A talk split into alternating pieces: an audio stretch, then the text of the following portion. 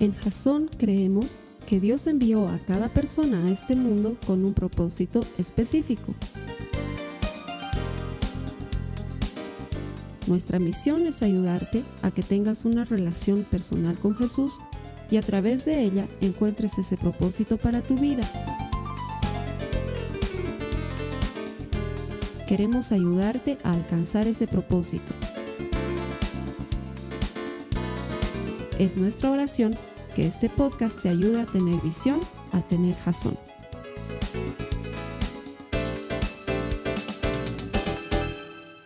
La humanidad ha sido egoísta desde siempre.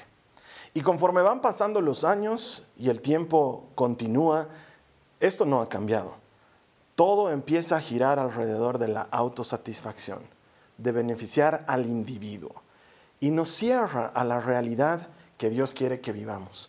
Sin embargo, también hemos podido ver, sobre todo en esta época de pandemia, cómo la iglesia se ha transformado en ese ente, en ese ser que distribuye, que sirve, que da, que entrega, que es generosa. La iglesia ha mostrado gran generosidad en este tiempo de pandemia. Y quiero decirte algo, en medio de una batalla, eso es una declaración de guerra. Durante este mes estamos hablando de la novia, la iglesia, y hoy vamos a ver cómo su generosidad se transforma en una bomba para el reino de las tinieblas. Hola Jasonauta, gracias por conectarte, bienvenido. Estamos en medio de una serie, creo, muy hermosa. Personalmente me tiene muy emocionado, muy ilusionado lo que estamos aprendiendo a partir de principios bíblicos que nos logran conectar la idea de la novia con la iglesia, y esto no es solamente una idea, en realidad es una declaración bíblica, una comparación bíblica. Hay una cantidad enorme de pasajes en las escrituras que nos muestran que la iglesia es la novia de Jesucristo. De hecho, si no viste el mensaje de la semana pasada, te invito a que lo veas para que entiendas de qué estamos hablando. Estamos hablando sobre la iglesia, estamos hablando sobre esta figura maravillosa que nos cuenta la palabra de Dios y obviamente las conexiones que hay entre la figura de la novia y la realidad y cómo tenemos tenemos que vivir esa realidad. Y para esto quiero comenzar contándote una historia que no es mía, es una historia de mi esposa. Unos años atrás, ella tuvo la posibilidad, cuando éramos solteros todavía, ella tuvo la posibilidad de viajar a Tierra Santa con un grupo de hermanas de la, de la iglesia. Y se fueron hasta Tierra Santa, conocieron todos esos lugares maravillosos que por cierto yo todavía no conozco y espero en el Señor algún momento poder conocerlos. Es más, sería lindo que hagamos una actividad así con la iglesia y que nos vayamos todos a Tierra Santa. Pero bueno, ese es otro tema. Mi esposa fue con un grupo de hermanas de la iglesia a Tierra Santa y conocieron todos esos hermosos lugares y pasaron momentos de oración y de aprendizaje bien interesantes. Y en uno de los descansos que tuvieron, obviamente e, ellas tenían guías y, personas que las ayudaban a transportarse de un lugar a otro. Ella cuenta cómo estaban en un restaurante, si no recuerdo mal la historia, y eh, un, hombre se le acercó a la, a la líder del grupo y le habló eh, por medio de un traductor y le habló y la apuntaba a mi esposa y le decía algo sobre mi esposa y, la líder escuchó y luego se rió y, dijo no, no, no, no, no. Y, luego cuando nos enteramos de qué había sido la historia, resulta ser que este hombre la había visto, a, a la Carly, quien ahora es mi esposa, la había visto y se enamoró de ella. Y no lo culpo, realmente mi esposa es una mujer muy hermosa. Y se enamoró de ella. Entonces se acercó a la líder del grupo y le dijo, le ofrezco no sé cuántas ovejas y no sé cuántas vacas por casarme con esta mujer pensando que había alguna relación de propiedad entre la líder, del grupo y mi esposa. O sea que ofrecieron unas cuantas ovejas y unas cuantas vacas, no sé cuántas, te soy sincero, pero ofrecieron eso por mi esposa y hasta hoy en día yo la molesto a veces con un chiste sobre eso, porque hubo alguien que ofreció una dote por mi esposa. Y eso, ¿qué tiene que ver con lo que vamos a hablar? Todo, porque... En la antigüedad, sobre todo en, el, en la Judea antigua, eh, era muy normal ofrecer una dote por la novia. Es decir, el novio compraba, en el mejor sentido de la expresión, pero también literal, compraba a la novia, la adquiría por un gran precio. El precio tenía que ver con cuán buena era la novia. Y habían muchos... Em, no sé pues cómo decirlo, muchos estándares de medición de las capacidades que una novia debería incluir para considerarse una buena novia. Y de todo eso es de lo que nos habla Proverbios 31 cuando hace este poema para la mujer virtuosa. Lo hemos leído la semana pasada, hoy quiero leerte solamente un par de versículos en el capítulo 31 de Proverbios, los versos 10 al 11, que dice, ¿quién podrá encontrar una esposa virtuosa y capaz? Es más preciosa que los rubíes. Su marido puede confiar en ella y ella le enriquecerá la vida en gran manera. De esto nos está hablando este pasaje. Este novio ha debido pagar piedras preciosas, rubíes, gemas, porque esta, esta novia lo valía. Y en lugar de haber sido una pérdida, esto ha sido una ganancia, porque esta mujer de gran valor le ha traído a él ganancia. Así funcionaba en esa época, así eran las cosas en esa época. Pero esta figura aplicada a la iglesia, como, como lo vimos la semana pasada, tiene una profundidad enorme y nos ayuda a entender la obra de Cristo y la participación de la iglesia en la misma obra de Cristo. La semana pasada, debes recordar, yo cambié la palabra esposa o novia por la palabra iglesia en las escrituras y luego cambié la palabra esposo o marido por la palabra Jesús para darle el sentido de lo que queremos hablar en esta serie. Te lo voy a volver a leer los mismos versículos. Para esta ocasión estoy utilizando la traducción de la pasión y he cambiado lo mismo. No estoy cambiando la Biblia, solamente estoy haciendo una ilustración y quiero que prestes atención para que veas no solamente lo bonito, pero lo profundo que, que es este pasaje para nosotros como iglesia. Dice, ¿quién podría encontrar una iglesia como esta? Ella es una iglesia fuerte y valiente. Está llena de riqueza y sabiduría. El precio que se pagó por ella fue mayor que muchas joyas. Jesús le ha confiado su corazón, porque ella le trae el rico botín de la victoria. Oh, es perfecto para la relación entre Jesús y su iglesia porque Él ha pagado un alto precio para que nosotros formemos parte de su familia, seamos su elección y nosotros estamos apegados a Él y a su corazón como iglesia. Me parece fabuloso. Y eso es lo que estamos aprendiendo durante esta serie, que tú no vienes a la iglesia, que tú eres la iglesia y que como iglesia tienes que actuar como se espera que actúe la esposa de Jesucristo, la novia de este maravilloso novio. No olvides esto, somos diferentes. Al haber sido llamados por Jesucristo, somos una contracultura y somos diferentes y tenemos que vivir la vida de manera diferente, a la altura de la novia valiosa, de la novia de gran estima que Jesucristo se preparó para sí mismo. Mira, Efesios nos cuenta cómo Jesús ha preparado a la novia para él mismo y se la presenta a sí mismo pura y sin mancha. Y esto es lo que pretendemos viviendo como iglesia y actuando como iglesia. Y lo lindo de esta figura, de esta comparación entre el matrimonio y Jesucristo y la iglesia, es que podemos encontrar mucha enseñanza. Por ejemplo, una pareja bien conformada, un matrimonio sólido, donde hay amor y donde hay años de compañerismo, con el tiempo, conforme van pasando los años, cada vez se parecen más el uno al otro. Eso es bien bonito de ver. Si tus papás han permanecido casados mucho tiempo, tienes abuelitos que han permanecido casados mucho tiempo, has debido notar que con el tiempo eh, adquieren no solamente un lenguaje común, es muy normal que entre la pareja se hablen con un mismo lenguaje, pero además adquieren ciertas hasta mañas y manías que son comunes al uno al otro, o comparten ciertos gustos que son propios de la pareja y empiezan con el tiempo a parecerse el uno al otro. Eso es bien bonito, sucede en los matrimonios sólidos y fuertes. Y sabes qué? Sucede exactamente lo mismo con Cristo y con su novia. Tanto más tiempo pasa la novia con Jesucristo, tanto más se parece a Él.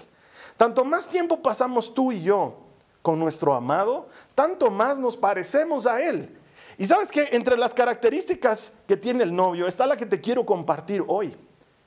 Este novio es generoso y por lo tanto su novia también es generosa. Mira lo que dice el versículo 20 de este mismo capítulo 31 de Proverbios. Dice lo siguiente, Hablando de la novia, dice, ella tiende la mano al pobre y abre sus brazos al necesitado.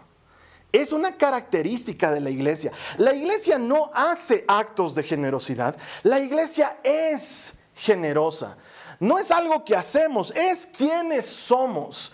Si hay algo que me ha emocionado mucho en esta época de pandemia, ha sido ver a la iglesia actuando en, generosidad en distintos niveles. Si pudiese contarte con nombre y apellido la cantidad de necesidades que han sido atendidas desde la iglesia hacia afuera, quedaría sorprendido. La cantidad de cosas que hemos hecho, no solamente conectando gente de la iglesia, que puede ayudar con gente de la iglesia que tiene necesidad, sino además hacia afuera de la iglesia. Y la cantidad de medicamentos que han sido pagados, y la cantidad de alquileres que han sido cubiertos, y la cantidad de pasajes que han sido eh, eh, solventados para que la gente pueda movilizarse en tiempos de tanta dificultad, o tratamientos médicos que han sido cubiertos. Esta época de pandemia en mi criterio, ha mostrado un lado hermoso de la iglesia, porque la iglesia ha tenido la oportunidad de mostrar quién es. La iglesia es generosa, somos generosos, no es algo que hacemos, es algo que somos. Y hay cuatro distintos tipos de generosidad que puede mostrar la iglesia y que me gustaría explicártelos para que tú sepas cómo utilizarlos también como iglesia, porque tú no vienes a la iglesia, tú eres la iglesia. Hay cuatro distintos tipos de generosidad. El primero es lo que llamamos limosna. Ahora, Limosna suena medio, no sé, por lo menos en mi concepto, no sé cómo te suena a ti, suena medio poco, medio pobre, medio raro, pero no lo es. La limosna es una ofrenda que nace de tu corazón para alguien para cualquiera. Es cuando ves a alguien en la calle en necesidad y decides regalarle algo, o le das algo de dinero, o le compras algo de comer, o le das algo para abrigarse, o cuando le pagas la cena, el almuerzo a alguien más, porque sientes en tu corazón que eso es lo que tienes que hacer, o le regalas algo a alguien, no necesariamente a alguien en la calle con necesidad, puede ser una persona que tú conoces y el Señor pone en tu corazón hacer algo por esa persona y vas y le ayudas. Todo esto entra dentro de la, de la categoría de limosnas no es algo malo, al contrario, es algo bueno, es fruto de la generosidad del corazón, es un primer tipo de generosidad. Luego está el diezmo, que yo lo considero un entrenamiento para el cristiano, porque el diezmo es un acto de obediencia, es ese acto por medio del cual tú le entregas al Señor 10% de lo que Él te ha dado, porque Él es dueño de todo, y de lo que Él te entrega tú le regresas 10%, ¿para qué? Para que la palabra de Dios sea extendida, para que se cubran los gastos propios de la estructura de la iglesia, y yo lo considero un entrenamiento. ¿Por qué? Porque tanto más te adecuas y te acostumbras a hacerlo regularmente en tu vida, tanto más fácil te es ser generoso, por ejemplo, en las limosnas que hablábamos hace un momento. Tu corazón ya está listo para dar y para entregar. Yo cuando era jovencito, te he debido contar alguna vez, escuché el concepto de diezmo y yo no tenía ingresos porque era jovencito, pues no, no ganaba dinero. Pero mi papá me daba dinero cada cierto tiempo para mis movilidades y para comprar alguna que otra cosa cuando salía con mis amigos, para que no esté sin dinero en la calle. Y de todo lo que me daba mi papá, yo apartaba el 10% sagradamente. Entonces, cuando llegaba fin de mes, yo me acuerdo que llegaba con mis chauchas de monedas, así le llamamos aquí en Bolivia, no sé si esto es mala palabra en otro país, perdón, pero yo llegaba así con mis monedas, mi gran cantidad de monedas guardadas en una bolsita y las ponía en la caja de ofrendas de la iglesia. Y claro, obviamente sonaban todo lo que yo estaba poniendo, pero para mí ese sonido era lindo porque era una manera de decirle al Señor, Señor, te hago caso, tú me has dicho que haga esto y yo te pongo en el primer lugar. Y haberme entrenado desde muy jovencito en hacer eso, ha hecho que en mi vida el diezmar sea una cosa absolutamente normal y natural hasta el día de hoy. Por eso creo que el diezmo es un acto de obediencia y es un entrenamiento para el corazón del cristiano para volvernos generosos. Luego, otro tipo de generosidad se demuestra en la ofrenda. La ofrenda es cuando tú quieres dar algo de tu corazón que es mucho más generoso que, no sé, eh, darle unos pesos a alguien en la calle o mucho más generoso que pagarle el almuerzo a alguien más. Es cuando tú decides, eh, por ejemplo, comprarle una canasta de mercado a una familia que está pasando necesidad y con eso va a poderse sostener durante un mes. O cuando tú decides pagar parte del tratamiento médico de una persona o incluso todo su tratamiento, porque el Señor te muestra en tu corazón que tienes que hacerlo. Eso es una ofrenda, es una ofrenda de amor. Esas ofrendas pueden estar direccionadas a la iglesia como estructura o pueden estar direccionadas a la gente en general, que tú sientes que en tu corazón que tienes que hacer algo grande e importante por alguien más. Ese es un tercer tipo de manifestación de la generosidad. Y hay un cuarto tipo, que yo le llamo gracia, de hecho la Biblia también le llama gracia, es cuando tu ofrenda es extravagante. Cuando incluso más allá de lo que tú sientes que puedes dar o entregar, em, te ves empujado por el Espíritu Santo a hacer una cosa extravagante por alguien más.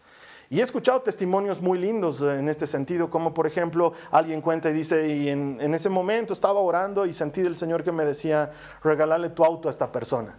Y Tú, escuchas cosas como esas y dices, ¿y por qué el Señor no dice algo así para mí, digamos? ah, nuestro corazón egoísta, pero la persona cuenta y dice, entonces fui donde esa persona y le dije, quiero darte esta llave, el Señor me ha dicho que te dé este auto. Y uno dice, ¿y, qué pasó? Y, y, la otra persona cuenta, y yo me quedé sin auto, pero el Señor me llevó a hacer eso por esta persona. ¡Wow! Eh, generosidad extravagante es gracia.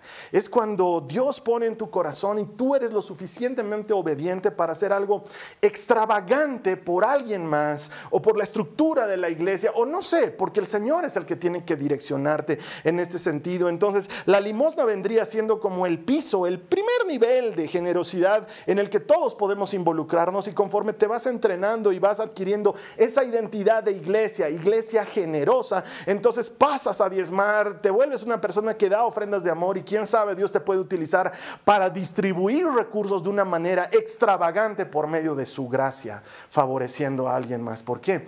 Porque si somos generosos es porque Dios es generoso. Él es verdaderamente generoso y a través de nosotros opera con su generosidad. Es como lo que sucedió con estos macedonios que nos cuenta la Biblia. Em, Pablo empieza a colectar dinero para la gente que estaba en Jerusalén, pasando por una época de gran escasez y de gran pobreza, y entonces empieza a recolectar dinero en, en Galacia, en Éfeso, en Corinto, en Tesalónica, en la Odisea, en todas estas, iglesias que él había fundado, y en, en las iglesias de Macedonia estaban pasando por una necesidad muy grande. Los macedonios eran muy pobres, pero ellos le hablan a Pablo y le dicen, no nos hagan a un lado de la posibilidad de ser generosos. Seremos pobres, pero queremos dar. Y Pablo queda maravillado de esto. Dice, wow, esta gente de su pobreza aún así quiere ser generosa y quiere dar. Entonces Pablo recibe de ellos no solamente lo poco que financieramente podían dar, pero que para ellos era mucho, sino que además recibe de ellos el deseo de transformar su generosidad en algo palpable. Y los macedonios acompañan a Pablo a la iglesia de Corinto para recibir más ofrendas para la gente pobre de Jerusalén. Y ahí vemos que entonces la gente generosidad no solamente se traduce en dinero, de hecho no deberíamos pensar en dinero cuando hablamos de generosidad, porque es una pequeña parte de la generosidad. Los macedonios dieron algo de dinero, pero dieron servicio dieron su aporte con sus vidas, con su tiempo. ¿Por qué? Porque no querían ser dejados a un lado de la posibilidad de ser generosos. Porque es un privilegio que Dios te considere para bendecir a alguien más. Es un privilegio que Dios mire tu vida para ser repartida a alguien más en bendición. Quiero mostrarte lo que dice la palabra al respecto en 2 de Corintios 8, 12. Todo lo que den, es bien recibido si lo dan con entusiasmo y den según lo que tienen, no según lo que no tienen. Si te das cuenta, la palabra de Dios, conocemos todos ese versículo que Dios ama al que da con alegría, es, es, parte de esta misma enseñanza en el siguiente capítulo en Corintios, pero aquí Pablo nos está diciendo que el entusiasmo, que la actitud del corazón es lo que habla de la verdadera generosidad. Y te dice luego, da según lo que tienes, no según lo que no tienes. Estos macedonios no tenían para dar, pero podían dar su servicio, podían dar su tiempo y claro, algunos de ellos sí podían contribuir económicamente a la colecta y se multiplicaron para recoger la colecta. Y claro, eso también es necesario. Y me hace recuerdo algo que hemos estado haciendo en la iglesia a través de, de Servolución. A estos hermanos se les ocurrió una idea brillante. En Servolución, que es un ministerio de la iglesia, nosotros tratamos de ayudar con una revolución de servicio en muchas áreas y mucho de eso tiene que ver con generosidad.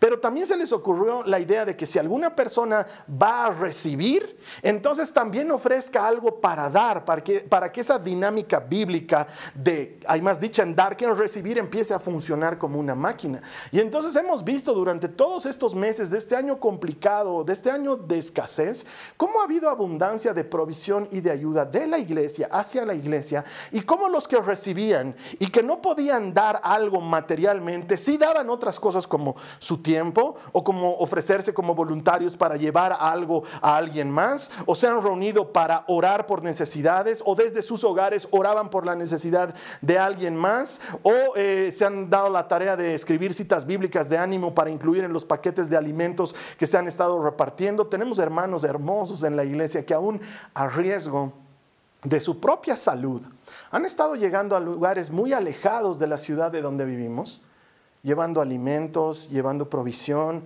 y sobre todo llevándoles esperanza y palabra de Dios. Y me han puesto en riesgo su salud. Y esto es porque la iglesia es generosa. La iglesia no hace actos de generosidad, la iglesia es generosa. Debes recordar ese pasaje de las escrituras en, el que Jesús dice, porque tuve hambre y me dieron de comer, tuve sed, me dieron de beber, estuve desnudo, me vistieron, estuve enfermo y me visitaron, estuve en la cárcel y fueron a verme. Y ustedes me dirán, ¿cuándo hicimos todo eso? Debo recordar ese pasaje. Siempre me llama la atención cómo Jesús concluye esta parábola. Te la voy a leer en Mateo 25, en el verso 40. Dice, y el rey dirá, les digo la verdad cuando hicieron alguna de estas cosas al más insignificante de estos, mis hermanos, me lo hicieron a mí.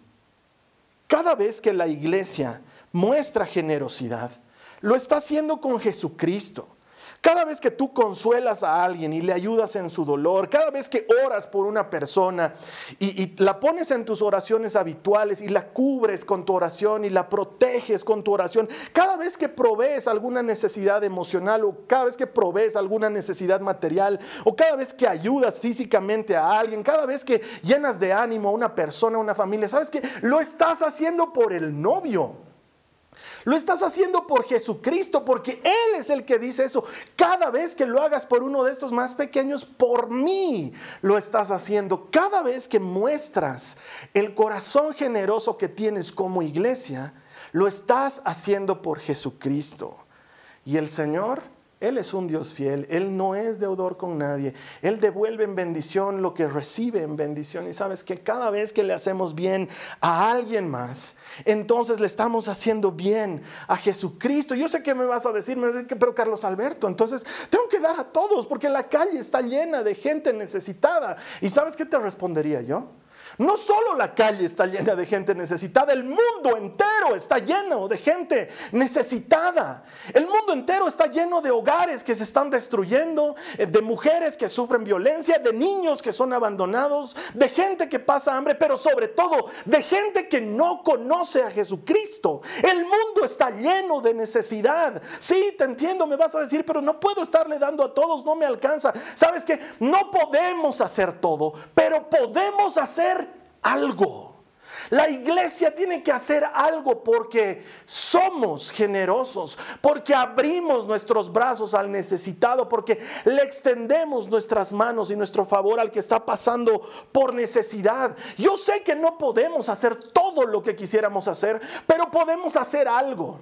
Que el no poder hacer todo no te detenga de ser generosa, de ser generoso, que te más bien te lleve a buscar a Dios para que Él te muestre cómo repartir generosidad. Mira lo que dice Romanos en el capítulo 8, en el verso 14, dice, pues todos los que son guiados por el Espíritu de Dios son hijos de Dios.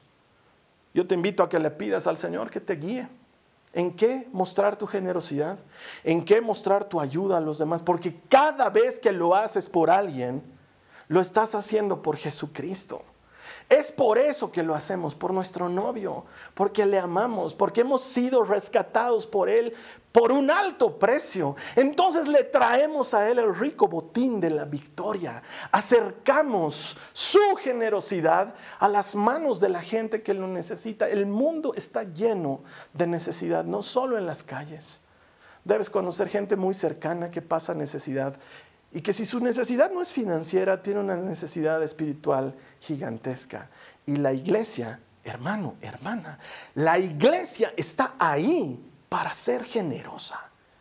¿Recuerdas lo que estábamos aprendiendo la semana pasada? Si, si no lo sabes, estoy poniéndote aquí para los que están viendo esto en video, una etiqueta para que veas el mensaje de la semana pasada. Estamos en medio de una batalla.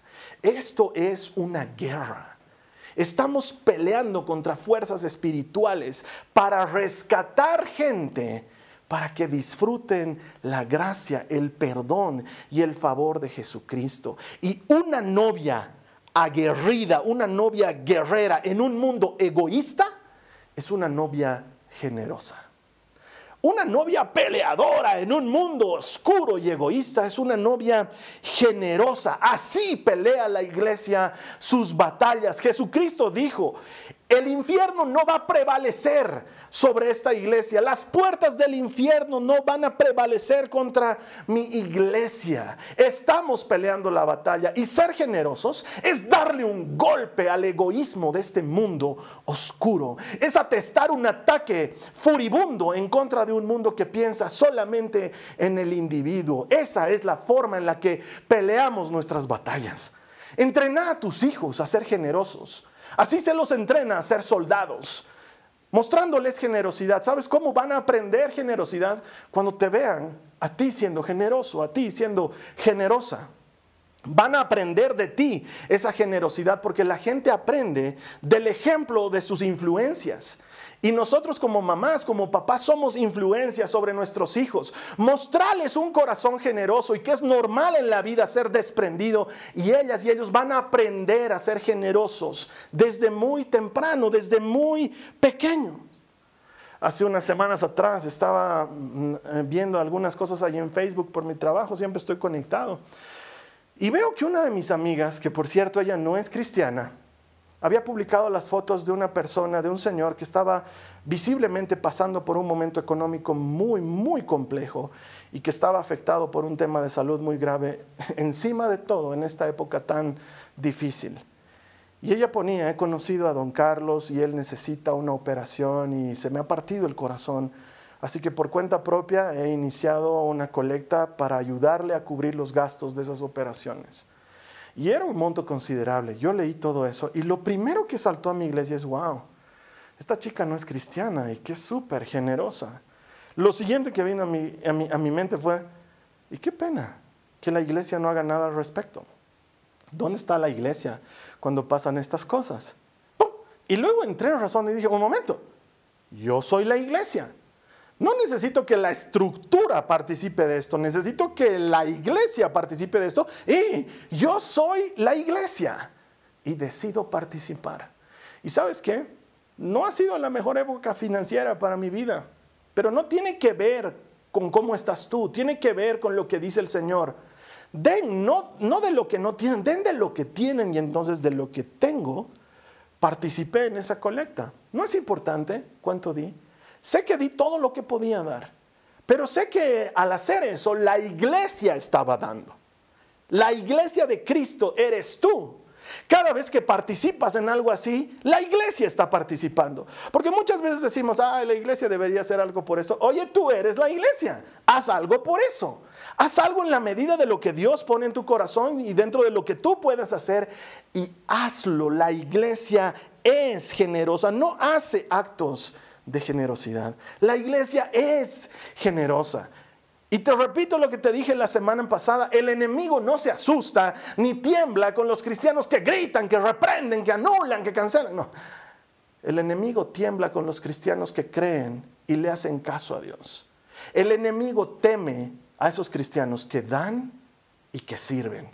Porque en una época de tanto egoísmo, en un mundo tan oscurecido por el individualismo, ser generoso es una bomba en el reino de las tinieblas. Es un acto de guerra. Y una iglesia guerrera que quiere plantar una bomba en un mundo egoísta es una iglesia generosa. Así peleamos nuestras batallas. Has debido escuchar por todas partes que se dice que la pandemia está matando nuestra economía. Y sí, mucha gente la está pasando muy difícil. Y sin embargo, también leo en Hechos 4 que no habían necesitados dentro de la iglesia, porque la iglesia cubría las necesidades. ¿Eso no te suena algo que deberíamos hacer en esta época? Hermana, hermano, así peleamos nuestras batallas, plantando bombas de generosidad en este mundo oscuro. Cuando todos están preocupados por su propia economía, tú, yo, la iglesia de Cristo está preocupada por dar, porque hemos entendido que nuestro Dios es un Dios abundante que nunca va a permitir que falte. Entonces lo que hacemos es distribuir lo que Él pone en nuestras manos. Quiero terminar leyéndote lo que dice la segunda carta de los Corintios. En el capítulo 9, en el verso 12, dice lo siguiente. Entonces, dos cosas buenas resultarán del ministerio de dar. Ah, había sido un ministerio. Se satisfarán las necesidades de los creyentes en Jerusalén, que te recuerdo estaban pasando por gran pobreza, y ellos expresarán con alegría su agradecimiento a Dios.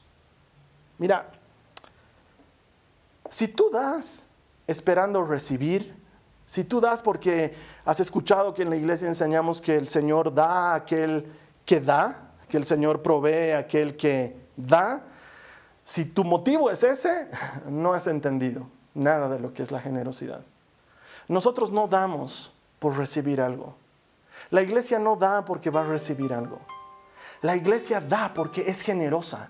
Damos porque somos generosos. No es algo que hacemos, es quien somos. Damos porque nos parecemos al novio y porque cada vez que hacemos un acto de generosidad estamos atestando un golpe certero en contra de un mundo oscuro, en contra de un enemigo oscuro que siembra egoísmo por todas partes. ¿Qué nos acaba de decir este pasaje?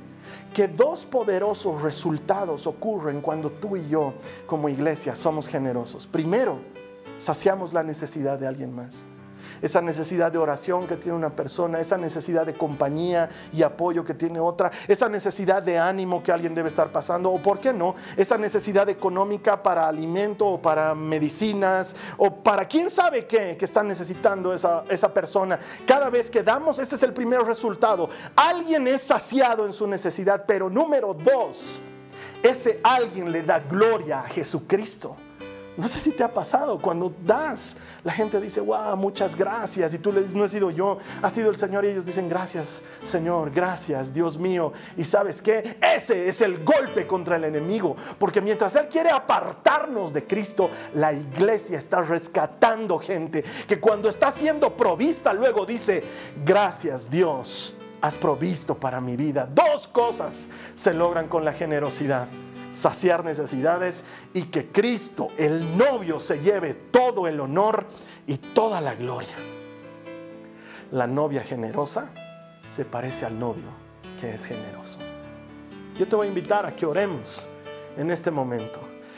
Vamos a hablarle al Señor y vamos a presentarle nuestro corazón, vamos a entender qué niveles de generosidad estamos manejando, cuáles nos faltan y vamos a pedirle que Él muestre toda su generosidad a través de nosotros. Si tú quieres hacer esta oración, yo te invito a que la hagas conmigo. Mira, también te invito antes de orar a lo siguiente, nuestra sala de chat es bien interactiva o esperamos que sea bien interactiva, porque en esta época necesitamos estar conectados. En este momento está apareciendo un botón que dice yo levanto mis manos para orar.